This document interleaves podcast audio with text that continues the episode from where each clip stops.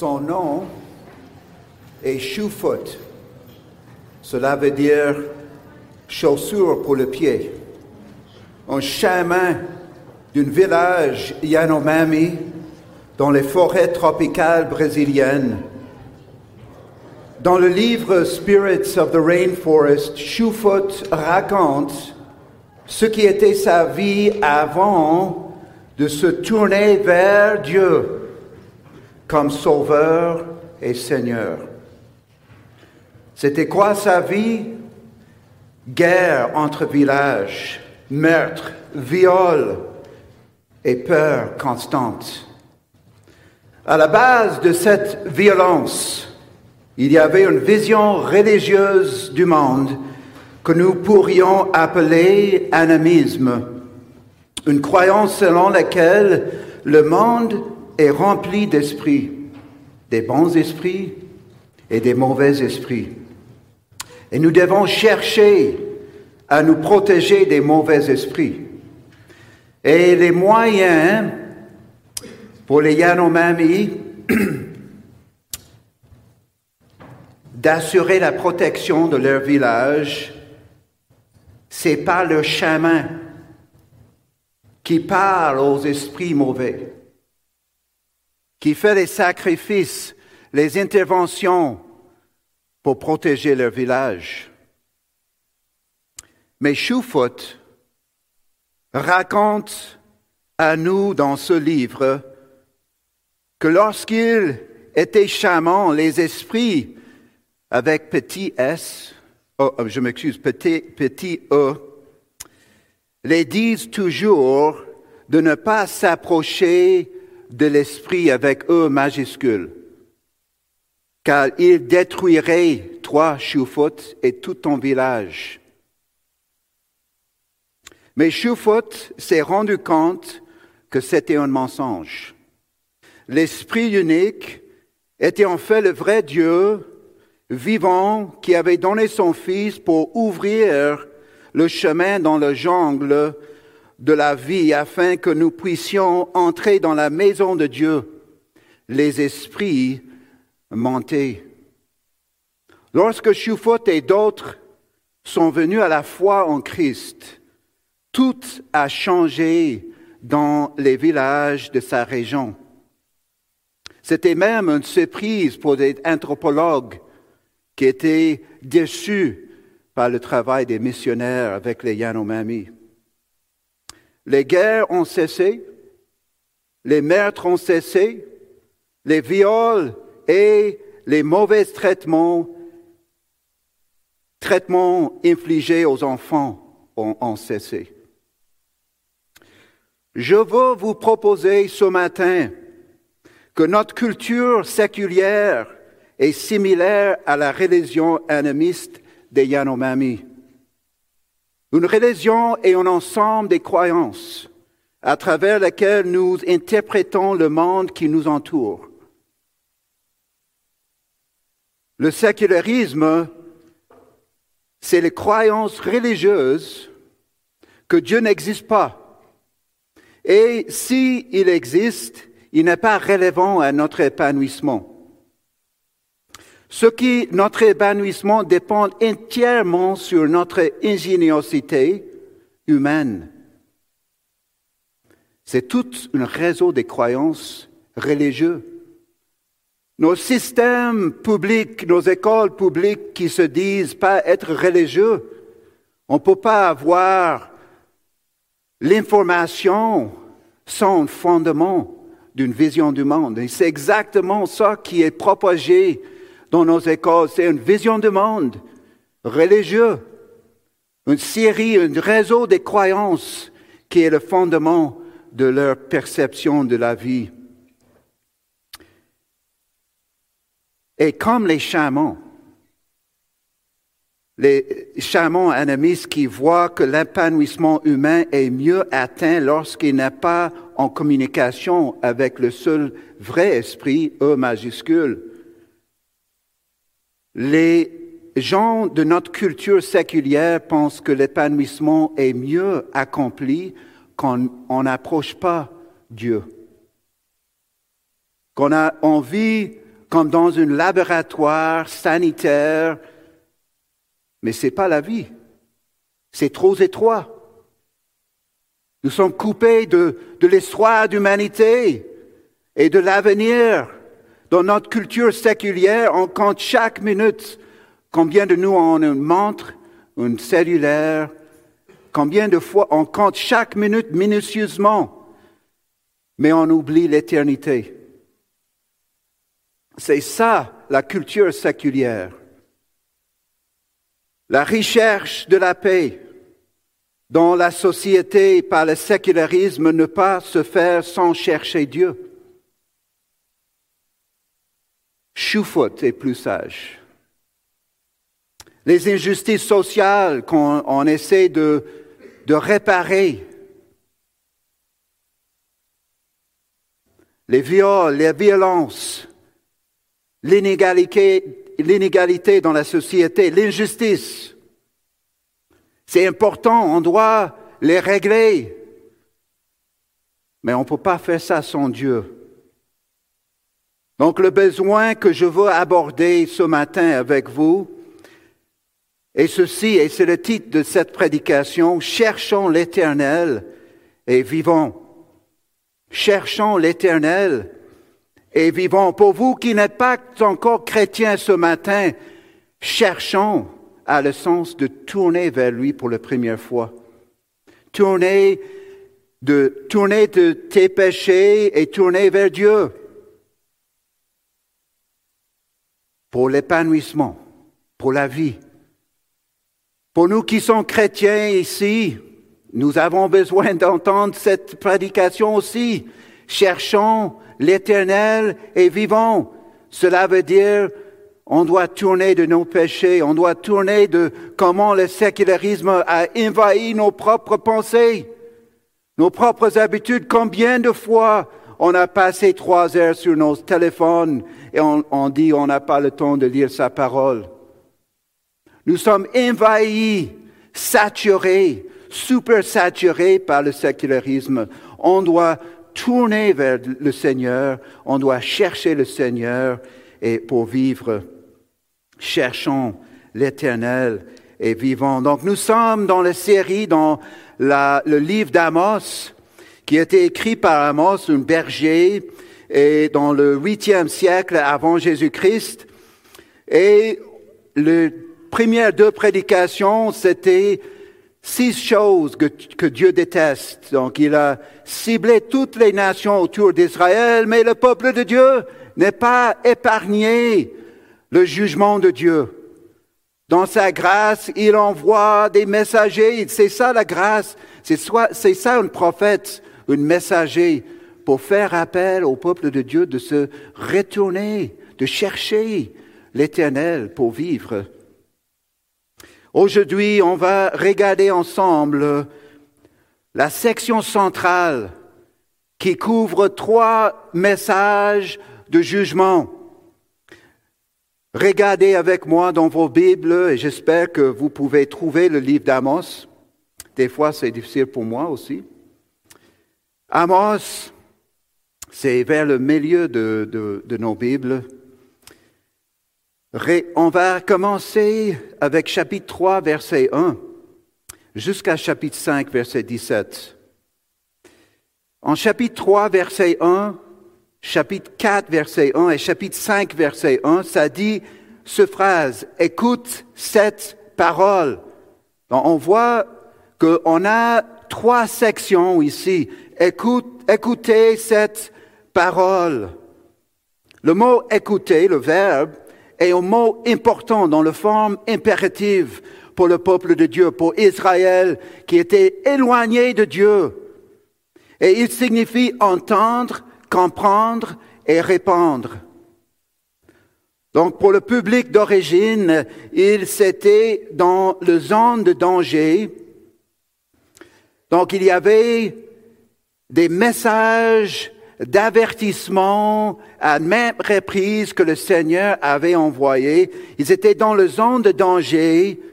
Ils étaient tellement éloignés de la parole de Dieu qu'ils ne semblaient plus s'en soucier.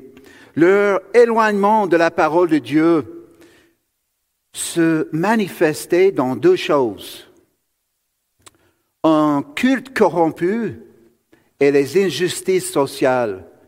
Un culte corrompu et les injustices sociales. Ils avaient besoin d'écouter ce que Dieu disait parce qu'il était assez. Donc Dieu a, dit que assez c'est assez. Donc écoute-moi, je suis ton Dieu. Donc il y a trois sections qu'on va regarder ensemble. Le premier, c'est chapitre 3, verset 1 à 4, verset 5. Le titre est ceci, nous cherchons l'Éternel avant qu'il ne vienne en jugement. Je répète, nous cherchons l'Éternel avant qu'il ne vienne en jugement. Chapitre 3, verset 1 à 4, verset 5. Deuxième, chapitre 4, verset 6 à 13. Si nous persistons à rejeter les avertissements de Dieu, nous aurons des problèmes. Si nous persistons à rejeter les avertissements de Dieu, nous aurons des problèmes. Et le troisième et dernier est ceci, cherchons l'Éternel et vivons.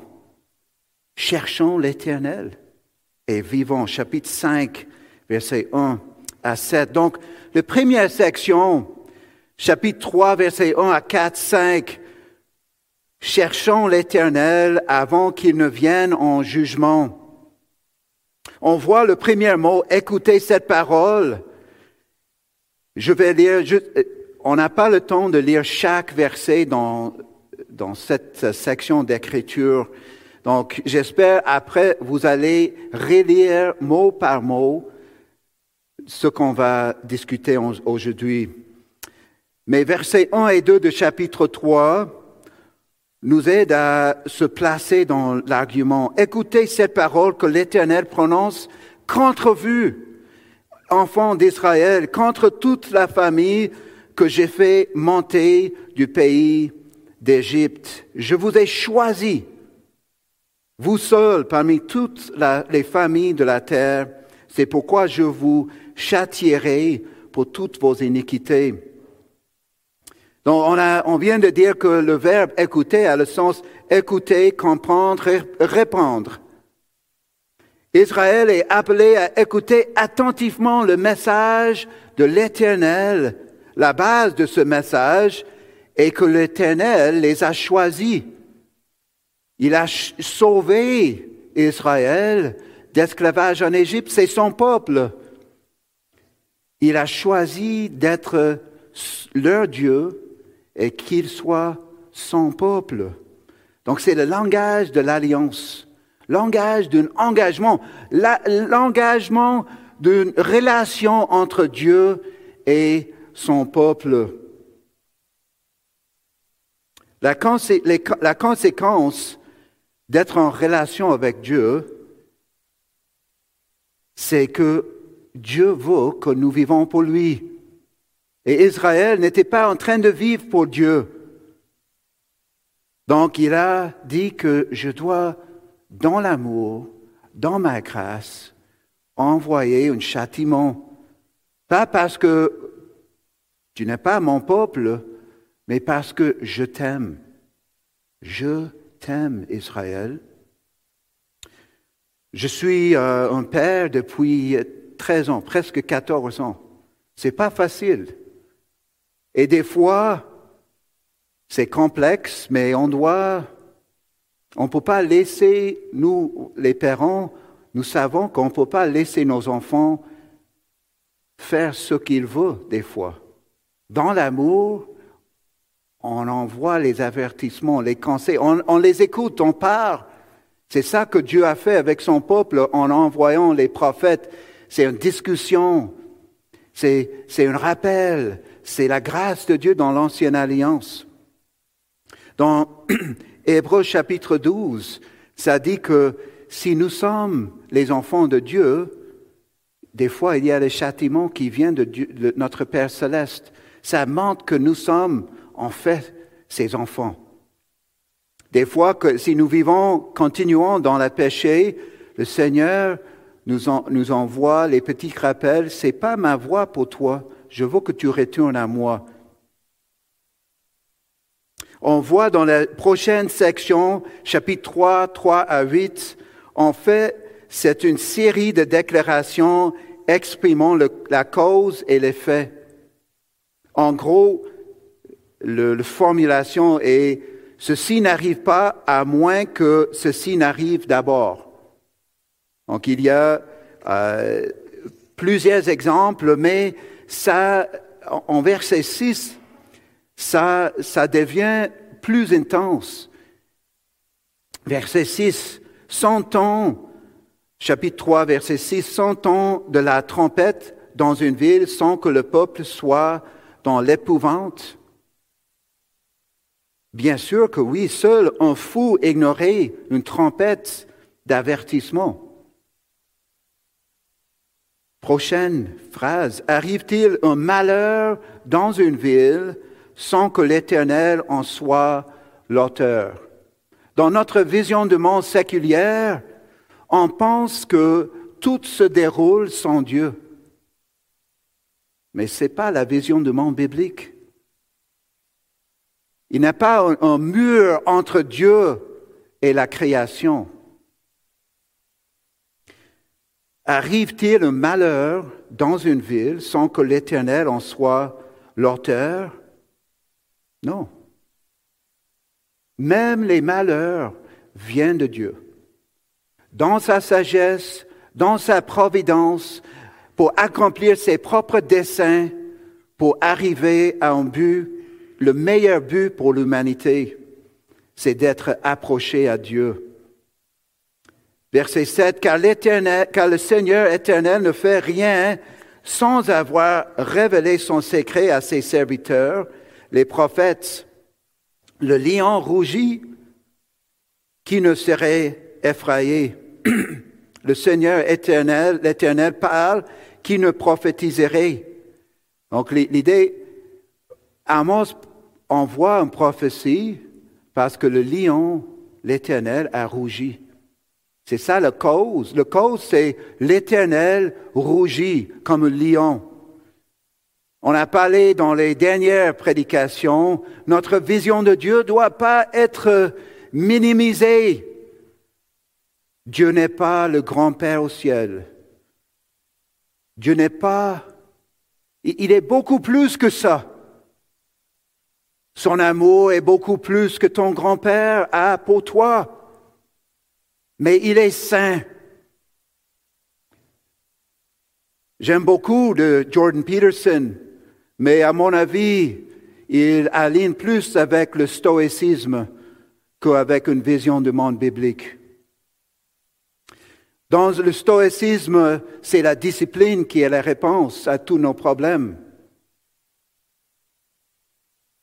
Mais le Dieu de la Bible entre en relation avec nous. Il nous aime. Et on, aime Dieu.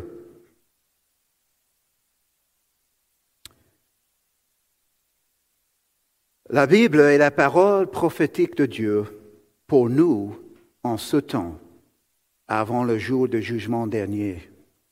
Sommes-nous à l'écoute? Sommes-nous à l'écoute de ce que Dieu dit? L'Éternel est décrit comme un lion qui rougit, il voit tout, il est puissant et il agit. Est-ce que c'est ça notre vision de Dieu?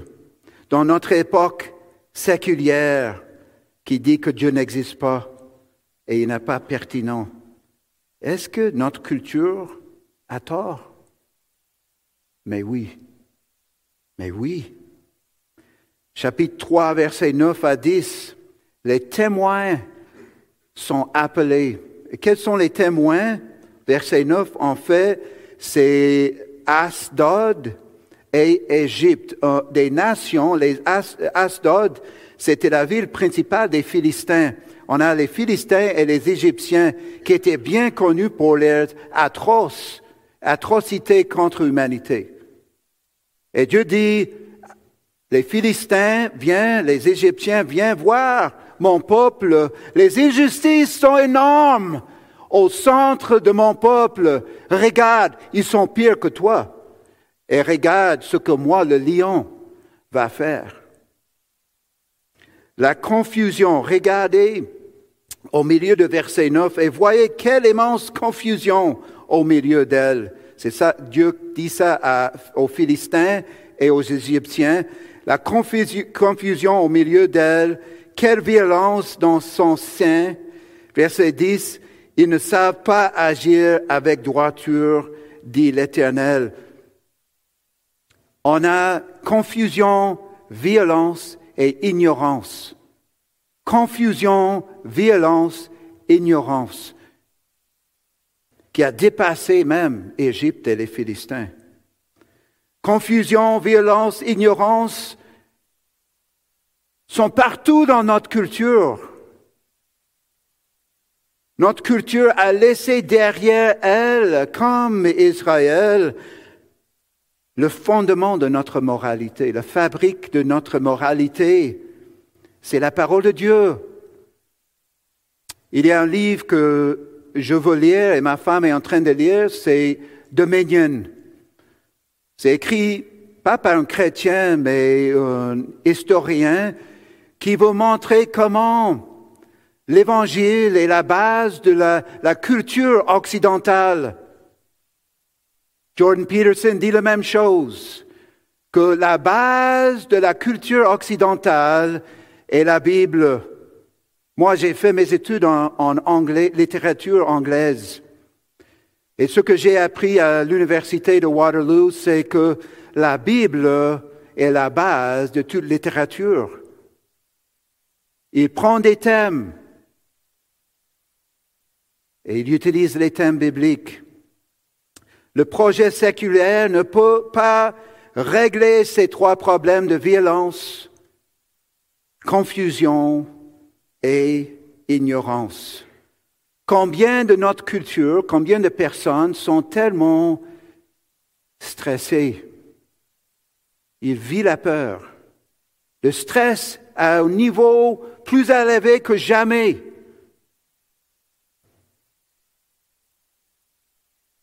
Cherchons l'éternel et vivant. Cherchons l'éternel et vivant. Blaise Pascal a dit qu'il y a un, trou dans nos cœurs que seulement Dieu peut remplir. Nous, le peuple de Dieu, doit être un exemple de la justice. Israël a failli dans ce passage ici, mais nous, dans la nouvelle alliance, nous devons être un exemple de la justice. Prochaine section, verset 3, chapitre 3, 11 à 12. La destruction va venir. Et regardez avec moi verset 12. Ainsi, par l'Éternel, comme le berger arrache de la gueule, du lion, deux jambes ou un bout d'oreille, ainsi se sauveront les enfants d'Israël qui sont assis dans Samarie, c'est dans l'endroit d'Israël, à l'angle d'un lit et sur des tapis de Damas. Dieu va envoyer un jugement dans son amour et sa sainteté qui est juste et mesuré au crime d'Israël, et il y aura un petit nombre qui vont sortir. L'injustice rampante qui régnait en Israël allait entraîner un terrible jugement. Et c'est exactement ça qui s'est passé en 722 années avant Jésus-Christ, quand les Assyriens ont attaqué Israël. Dans 1 roi 18, 9 à 12. Prochaine section, chapitre 3, verset 13 à chapitre 4, verset 5. Il y a deux sujets majeurs dans cette section. Le premier est la fausse religion qui avait lieu à Bethel et à Gilgal. Et le second est celui des femmes décrites comme les vaches de Bachan. Les deux sujets sont liés. Le premier est la fausse religion à Bethel. Donc, laisse-moi vous expliquer un peu c'est quoi le problème. Un peu de contexte. Au moment de la division du royaume du nord, Israël avec le royaume du sud, Juda, Jéroboam le premier, voulant empêcher les habitants du royaume du nord d'aller à Jérusalem pour les fêtes religieuses, parce que le temple était là. Donc, qu'est-ce qu'il a fait? Il a fondé Bethel. Bethel, et il a construit deux veaux d'or et institua deux sanctuaires sur son territoire. L'un à Dan au nord et l'autre à Bethel au sud. Deux veaux d'or pour empêcher les gens en Israël pour aller à Jérusalem. Terrible, terrible. Donc, qu'est-ce que Dieu dit en chapitre 3, verset 13 Écoutez, déclarez ceci à la maison de Jacob, dit le Seigneur, l'Éternel, le Dieu des armées. Ça, c'est le titre Dieu des armées. Ça parle que Dieu est un Dieu guerrier. Il est fort. Il, il agit. Il n'a pas un royaume qui peut faire face à lui. On a vu dans les dernières prédications il n'a pas les serrures de porte qui sont assez fortes pour prévenir Dieu passer. il n'a pas des murs de défense qui sont assez forts pour nous protéger du jugement de Dieu. On doit chercher Dieu pour vivre. Verset 14 du chapitre 3 le jour où je punirai Israël pour ses transgressions, je frapperai sur les autels de Bethel, les cornes de l'autel seront brisés et tomberont à terre. Les cornes de l'autel représentaient le lieu où les gens pouvaient trouver refuge et protection. Dieu va, les casser. Va pas à Bethel. Cherche-moi. Cherche-moi chapitre 4, verset 1. Écoutez cette parole. Donc nous sommes dans le deuxième message, deuxième phrase clé. Donc écoutez cette parole. Qu'est-ce qu'il dit? Génis de Bassan, qui êtes sur les montagnes de Samarie, qui vous, qui, vous qui opprimez les misérables. Donc maintenant, c'est les injustices sociales qui est le problème. Ce n'est pas juste un culte corrompu, mais c'est les injustices sociales. Et c'est les femmes ici qui sont les objets de ce message. Vous qui opprimez les misérables, qui écrasez les indigents et qui dites à vos maris, apportez et bouvons, allez à Bethel et pêchez. Allez à Gilgal et pêchez davantage. Offrez vos sacrifices chaque matin et vos dîmes tous les trois jours. On voit que les injustices sociales sont liées avec un culte corrompu. Les femmes ici sont coupables de complaisance envers elles-mêmes aux dépens des pauvres et des impuissants de la société. Opprimer les misérables, les misérables sont ceux qui manquent de richesse matérielle et de statut social. Par leurs actions, ces dames cultivées sont devenues les oppresseurs de la classe ouvrière. Elles insistent pour avoir un niveau de vie plus élevé. Leurs exigences poussent leur mari à négliger les droits des autres. Ayant abandonné la parole de Dieu, ces femmes sont gouvernées par des passions charnelles qui, toujours, lorsqu'ils ne sont pas corrigés par la parole de Dieu, entraînent la corruption de la vie et de la société. Cherchons l'Éternel et vivons. Ces femmes et leurs maris n'ont pas cherché l'Éternel. Et ça a amené une corruption dans le culte et dans la communauté. Nous sommes le peuple de Dieu. Nous, comme Israël, en fait, nous sommes le peuple de la nouvelle alliance. Et il y a une responsabilité d'utiliser nos richesses pour honorer le Seigneur en prenant soin de ceux qui sont dans le besoin dans la famille de l'Église. Nous sommes une famille. L'offense que Dieu cible ici de ces femmes et ces hommes, c'était parce que c'était contre ce que Dieu veut pour son peuple choisi, qui doit être un exemple aux nations, pas un exemple d'oppression, mais un exemple de la justice. Mon arrière-grand-père, Thomas Tobin, était un homme très riche un éditeur d'un grand journal de Toronto. Il avait un grand château. Mais sa femme, mon arrière-grand-mère, était un alcoolique qui passait la plupart de son temps dans sa chambre à boire. Ma mère se souvent se souvient que lorsqu'elle était petite fille, ma mère est née à Montréal, elle a grandi à Rosemère. Lorsqu'elle était petite fille, son grand-père l'amenait faire des tours en voiture pour visiter divers quartiers pauvres et apporter des choses il ouvre la voiture, il dit à ma mère de, rester dans la voiture.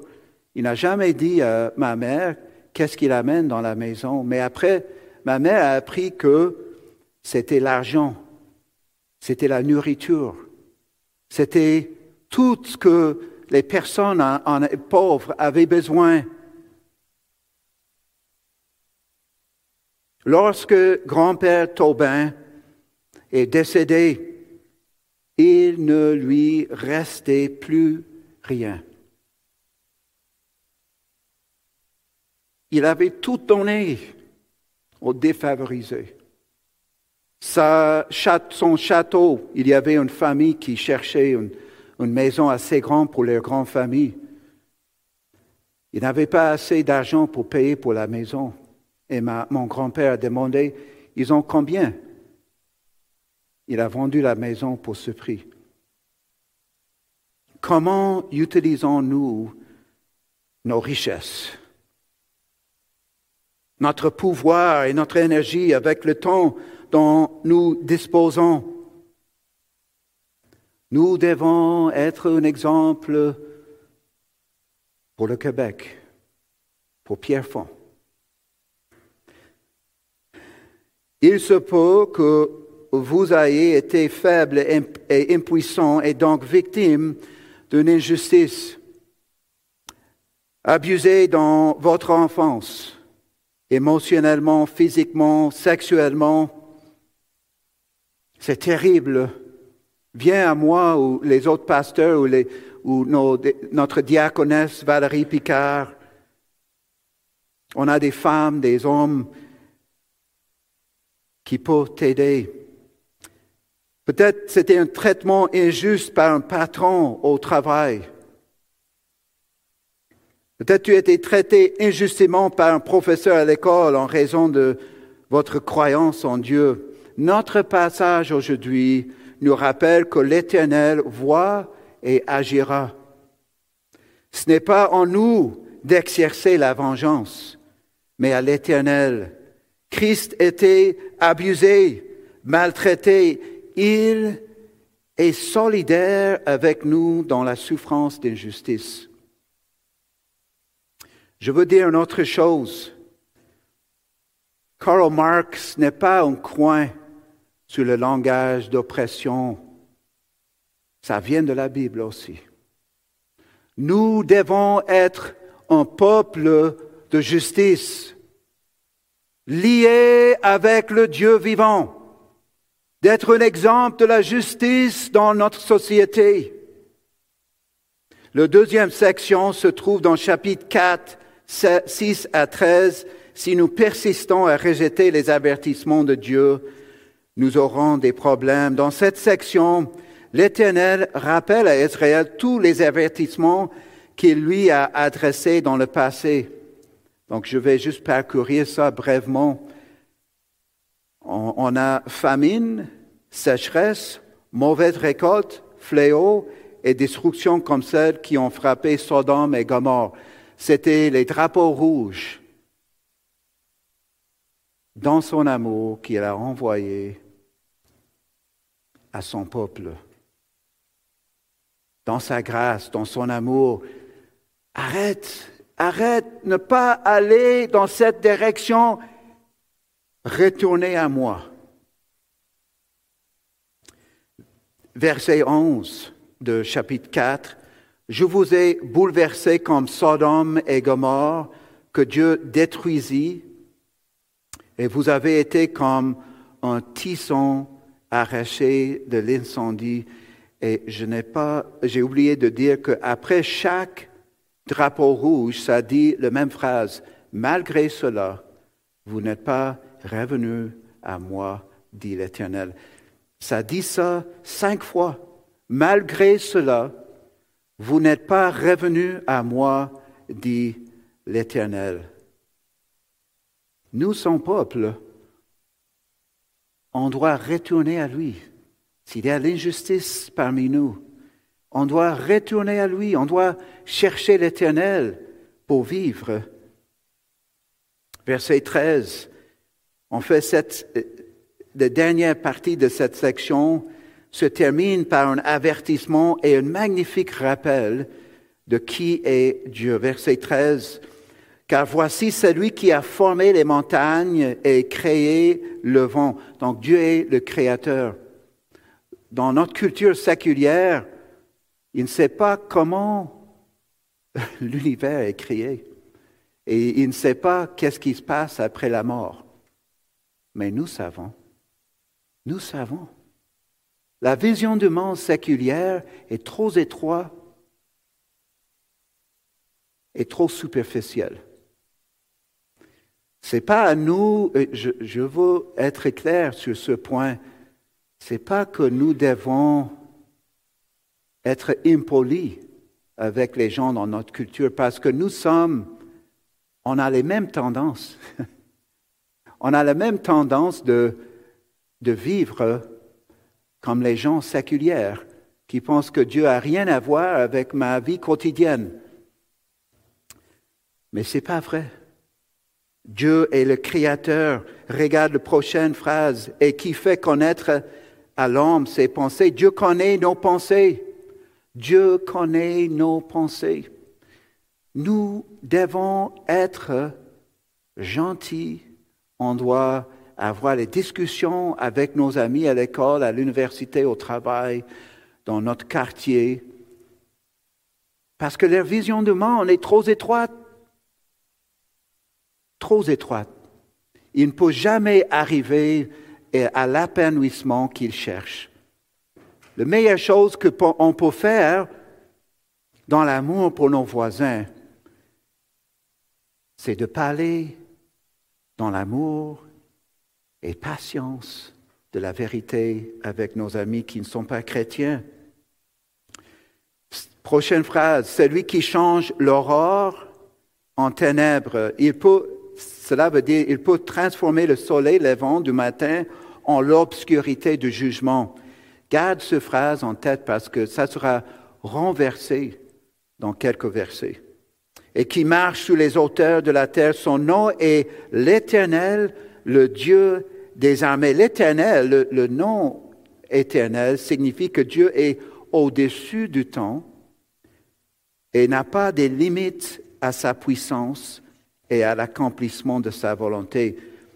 Le Dieu des armées signifie qu'il est un guerrier et les anges sont ses soldats et il ne perd jamais. Il y a plus de 20 ans, lorsque j'étais au séminaire de Dallas, j'étais célibataire, j'étais dans le dortoir des hommes, et un de mes meilleurs amis, Mickey Klink, euh, son nom d'écrivain, c'est Edward Klink III. Euh, il a écrit un des meilleurs commentaires sur l'Évangile selon Jean. Donc, crois-moi qu'il est très intelligent. Il est pasteur en Illinois maintenant, il a fait son doctorat en Écosse. Mais aussi, il pesait à 130 kilogrammes. Il jouait le football. Il, était très, il est très, très fort. Mais un de mes amis, un autre homme dans le dortoir, Paul et moi, on a décidé un soir, après une longue journée d'études, on a décidé que si nous prenions Mickey au dépourvu, nous pourrions peut-être gagner tous les deux dans un combat de lutte. Nous sommes entrés dans la chambre de Mickey et je me souviens encore qu'il lisait sur son lit. Il a commencé à rire quand Paul et moi avons sauté sur lui de toutes nos forces.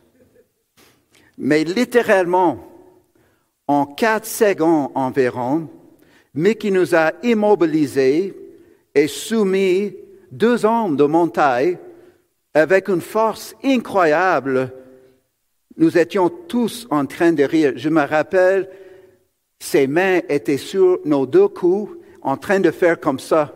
Et je, je me rappelle le mur, comme ça. Ce que je veux dire ici, c'est qu'il était insensé pour moi et Paul de penser que nous pouvions gagner contre Mickey.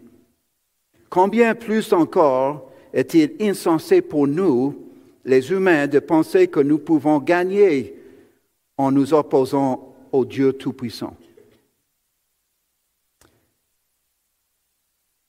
Est-ce que nous prenons en compte les avertissements de Dieu? Je sais, on ne veut plus parler de Covid, mais laisse-moi un instant. Le Covid a été permis par Dieu. Il a déstabilisé le monde c'est un appel à revenir à Dieu. Sommes-nous prêts à rencontrer Dieu? Non chrétiens ici, merci d'être ici. La Bible nous enseigne qu'il y a un jour de jugement à venir et nous devons être prêts pour ce jour. Notre société séculière compte méticuleusement chaque seconde en oubliant l'éternité. Notre société pense fièrement qu'elle peut prospérer sans Dieu, alors qu'elle ne peut expliquer comment le monde a été créé ou ce qui se passe après notre mort. La Bible répond à ces deux questions existentielles et nous donne le sens que nous cherchons tous dans nos vies. Pour nous les chrétiens, en Hébreu chapitre 12, verset 6, ça dit que le Seigneur châtie celui qu'il aime, ses enfants. Il fait ça dans l'amour pour nous. La dernière section est ceci, chapitre 5, 1 à 17. Cherchons l'Éternel et nous vivrons. Dans ce troisième et dernier message, nous avons un chant funèbre chanté par l'Éternel lui-même qui entraîne la tristesse d'Israël. Donc, nous voyons dans le premier verset encore cette phrase importante, écoutez cette parole. Cette complainte, le mot complainte ici, c'est le mot pour euh, un chant funèbre que je prononce sur vous, maison d'Israël. Donc, c'est Dieu qui chante ici, verset 2 de chapitre 5. Elle est tombée elle ne se relèvera plus. La Vierge d'Israël, elle est couchée par terre, nul ne la relève. Le verbe écouter est à l'impératif. Donc, comme on a dit, c'est, c'est de faire attention, comprendre, répondre. Verset 4. Car ainsi parle l'Éternel à la maison d'Israël, Le verbe change ici.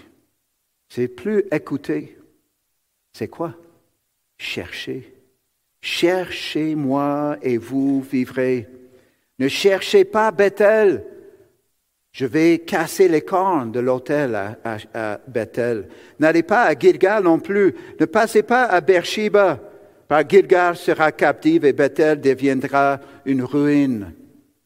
Tous les faux sanctuaires religieux seront détruits, déclare l'Éternel. Alors n'y cherchez pas refuge. Israël a une seule chance de survivre à cette défaite massive par une repentance authentique. L'Éternel dit, recherchez-moi et vivez. Chercher signifie faire de la connaissance de l'Éternel notre priorité. Le connaître et lui obéir. L'appel n'est pas de trouver quelque chose perdu, mais de poursuivre quelqu'un ou quelque chose sans relâche, d'engager toute sa vie à trouver Dieu afin de rester proche de lui. C'est un appel à poursuivre Dieu avec passion. Verset 6, cherchez l'Éternel et vous vivrez. Et puis verset 8 à, à 11, c'est encore une vision, en fait verset 8 à 9, une vision de Dieu remarquable. Il a créé les Pléiades et l'Orient. Il a changé la ténèbre en aurore. C'est renversé que ce qu'on a vu dans le chapitre 4, 13. En 4, 13, ça dit que il change l'aurore en ténèbres. Mais ici, ça dit il change les ténèbres en aurore. Cela signifie que l'Éternel est le seul à pouvoir transformer le matin en ténèbres de jugement, chapitre 4, 13. Mais ici, c'est inversé. L'Éternel est le seul à pouvoir transformer les ténèbres du jugement en la clarté du soleil du matin. Cherchons l'Éternel et vivons.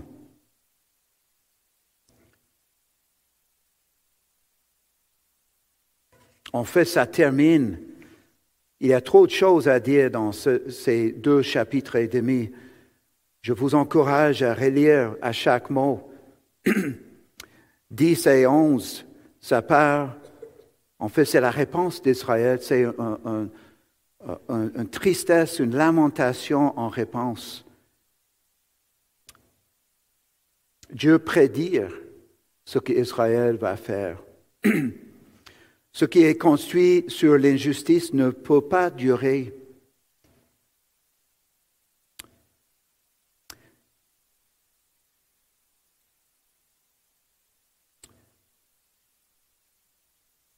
En verset 14, recherchez le bien et non le mal, afin que vous viviez, et qu'ainsi l'Éternel, le Dieu des armées, soit avec vous, comme vous le dites.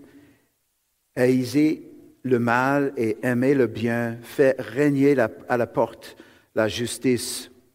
On voit que chercher l'éternel, c'est de chercher la justice dans la communauté. C'est quoi, comment est-ce qu'on cherche l'éternel? on cherche l'éternel dans sa parole et la prière mais parce que nous sommes tellement affectés par le sécularisme, des fois on pense que la prière, c'est un gaspillage de temps ou de lire sa parole. Mais ce n'est pas vrai. C'est un mensonge, un peu comme Choufot a constaté. Ce n'est pas qu'il doit s'éloigner de ce vrai esprit, parce que le vrai vie se trouve dans cet esprit le seul vrai Dieu. La prière est la meilleure expression de la foi. Et de lire sa parole, c'est la meilleure façon de chercher l'Éternel. Chercher le Seigneur est la réponse à tous nos problèmes, le plus profond, personnellement et socialement. J'ai l'impression que on a changé, on, cherche rarement les pasteurs et plus les psychologues ou les comédiens. pour alléger nos problèmes psychologiques. Mais viens à nous, vos pasteurs. Viens à nous. Viens à tes sœurs, tes frères dans l'Église. Parce que la meilleure façon d'enlever les problèmes psychologiques, c'est de chercher Dieu. Et des fois, on a besoin l'aide de chercher l'Éternel, de, de, partager nos fardeaux avec nos frères et sœurs. Le sécularisme compte chaque minute, mais oublie l'éternité. Il pense qu'il il peut régler ses problèmes sans Dieu, la violence, l'injustice et l'ignorance. Mais ce n'est pas vrai. En fait, les gens qui propagent le sécularisme sont comme les chamans de Yanomami, qui coupent les villages de la vraie solution. Cherchez l'Éternel et vous vivrez. Connaître l'Éternel, c'est vivre réellement la vie la justice et la paix dans la société, c'est en Dieu. C'est en cherchant Dieu. Connaître l'Éternel est le seul moyen pour nous de vivre pleinement la vie. Amen.